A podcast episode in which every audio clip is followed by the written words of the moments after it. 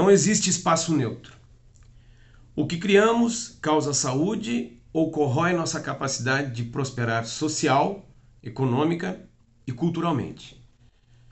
Como podemos criar saúde ambiental, física, mental e sociológica onde vivemos, trabalhamos, brincamos, aprendemos e curamos?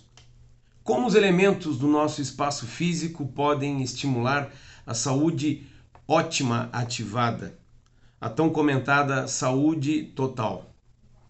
Eu sou Emerson da Silva, arquiteto e urbanista, especialista em biossegurança pela Universidade Federal de Santa Catarina, sócio e diretor de relacionamento da IDEIM, Ideia Mais Desenvolvimento, um escritório de arquitetura que atualmente tem se preocupado muito com essas questões no seu cotidiano de projeto uma busca constante pela criação do que chamamos de espaços para a vida. Antes de iniciarmos as reflexões, um breve disclaimer. Todas as opiniões aqui emitidas e as declarações feitas por mim são objeto de observações e estudos colhidos nos últimos tempos. E, como tal, não constituem uma verdade absoluta. Portanto, passíveis de questionamentos e aprofundamentos científicos. A OMS, no seu manifesto para uma recuperação saudável do Covid-19, de maio de 2020, aponta na sua receita para uma recuperação saudável e verde a construção de cidades saudáveis e habitáveis. Mas afinal, o que é uma cidade saudável? Segundo a OMS, no seu glossário de promoção de saúde de 1998, uma cidade saudável é aquela que cria e melhora continuamente os espaços físicos e sociais e expande os recursos da comunidade que permitem que as pessoas se apoiem mutuamente no desempenho de todas as funções de vida e no desenvolvimento do seu potencial máximo. Também, segundo a OMS, na Carta de Ottawa de 86, a saúde é criada e vivida pelas pessoas nos ambientes de sua vida cotidiana, onde aprendem, trabalham, brincam e amam.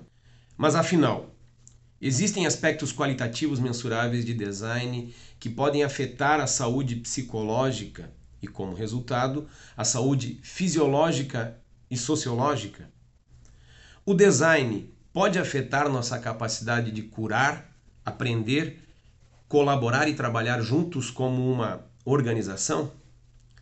E o mais importante, podemos criar o senso de propósito, que é um indicador de fortes resultados de saúde, bem-estar, satisfação do usuário e retenção de funcionários nas organizações?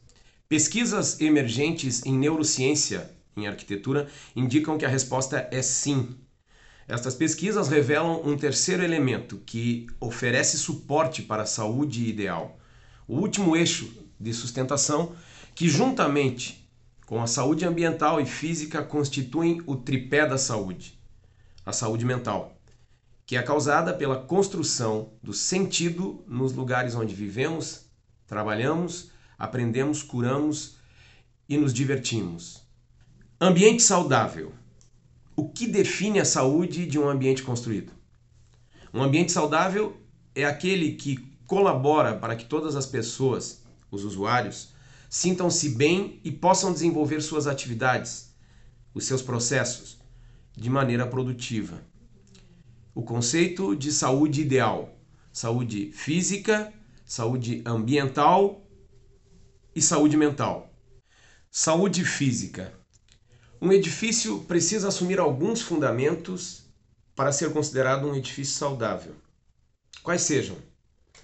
Segurança, conforto térmico, controle de umidade, qualidade de água, acústica, iluminação e esses três últimos que agora com a pandemia ficaram muito claros eh, serem necessários: ventilação, renovação de ar e evitar poeira para minimizar as alergias. Saúde ambiental. Os ambientes devem ser resilientes para os novos desafios. Ou melhor, deve ser antifrágil. esse novo conceito que a crise nos apresentou. O conceito de que algo se torna melhor e se beneficia dos impactos que cresce com a desordem. Devem controlar a emissão de gases, devem promover a segurança alimentar e o controle das zoonoses. O Covid-19 mostra exatamente isso. Controlar as zoonoses é uma questão de segurança biológica. Saúde mental. Os ambientes devem evitar o estresse e incentivar o autoconhecimento. Eles devem criar paz de espírito e conforto. E a cidade? O que aprendemos com a pandemia da Covid-19 sobre as cidades? A desigualdade social e a falta de acesso aos serviços básicos ficou ainda mais explícito com a pandemia. Sabemos que a, o fato da urbanização ser uma das tendências mais transformadoras do século XXI e a meta de desenvolvimento urbano sustentável da ONU Habitat, com os objetivos globais, os ODSs, Objetivos de Desenvolvimento Sustentável, de tornar as cidades mais inclusivas, seguras, resilientes e sustentáveis, talvez devamos assumir definitivamente a premissa de que as cidades podem ser a fonte das soluções para os desafios enfrentados pelo mundo e não a sua causa. Premissa do Acordo de Paris. E transformar o meio urbano em locais mais favoráveis à vida. Cidades para pessoas. Yangel, na célebre publicação Cidades para Pessoas, afirma que vida, espaços e edifícios nessa ordem devem ser a máxima para termos ambientes e espaços urbanos saudáveis. Ty Farrell, um arquiteto canadense do renomado escritório Farrell Partners, costuma definir a arquitetura como alimento pode enriquecer a mente e o corpo e a alma, ou pode matá-los de fome. Pode encorajar a colaboração e o envolvimento, ou criar uma sensação de desconexão.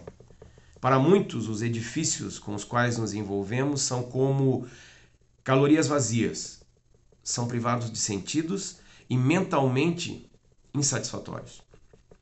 Neurocientistas confirmaram que nossos ambientes construídos podem alterar e melhorar nosso desempenho.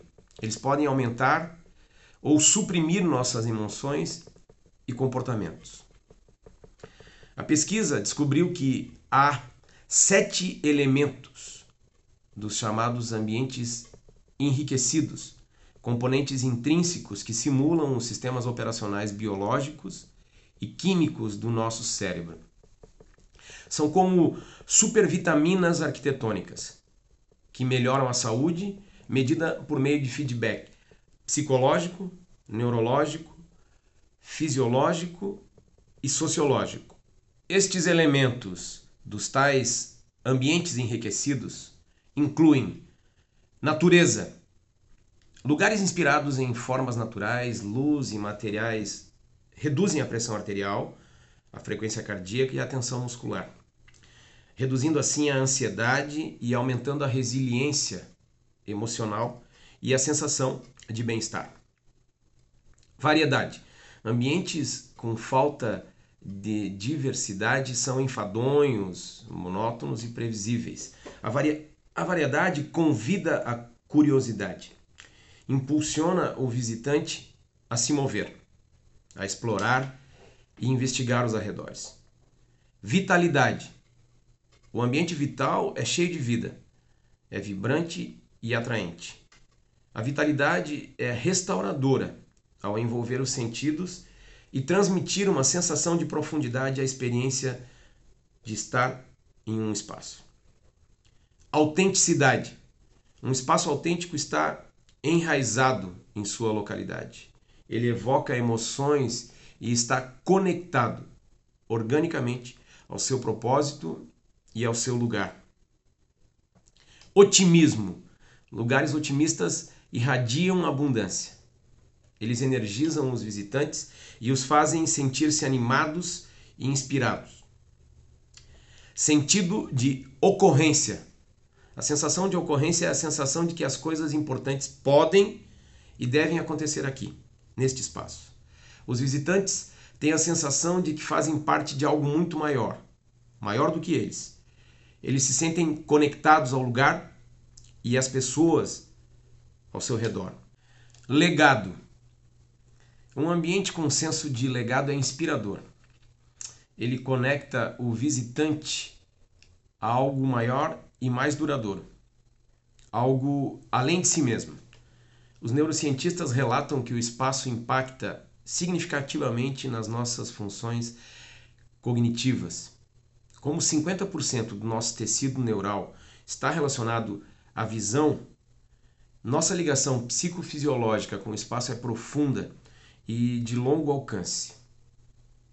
Portanto, criar ambientes enriquecidos é criar ambientes que causam saúde, o que nós convencionamos chamar de espaços para a vida. Para encerrar esses instantes de reflexão, eu gostaria de destacar uma mensagem que o arquiteto Paulo Mendes da Rocha, um dos maiores ícones da arquitetura brasileira, falecido recentemente, reiteradas vezes pronunciava ao se referir aos espaços construídos. A arquitetura não é para ser vista. A arquitetura é para ser vivida. Obrigado.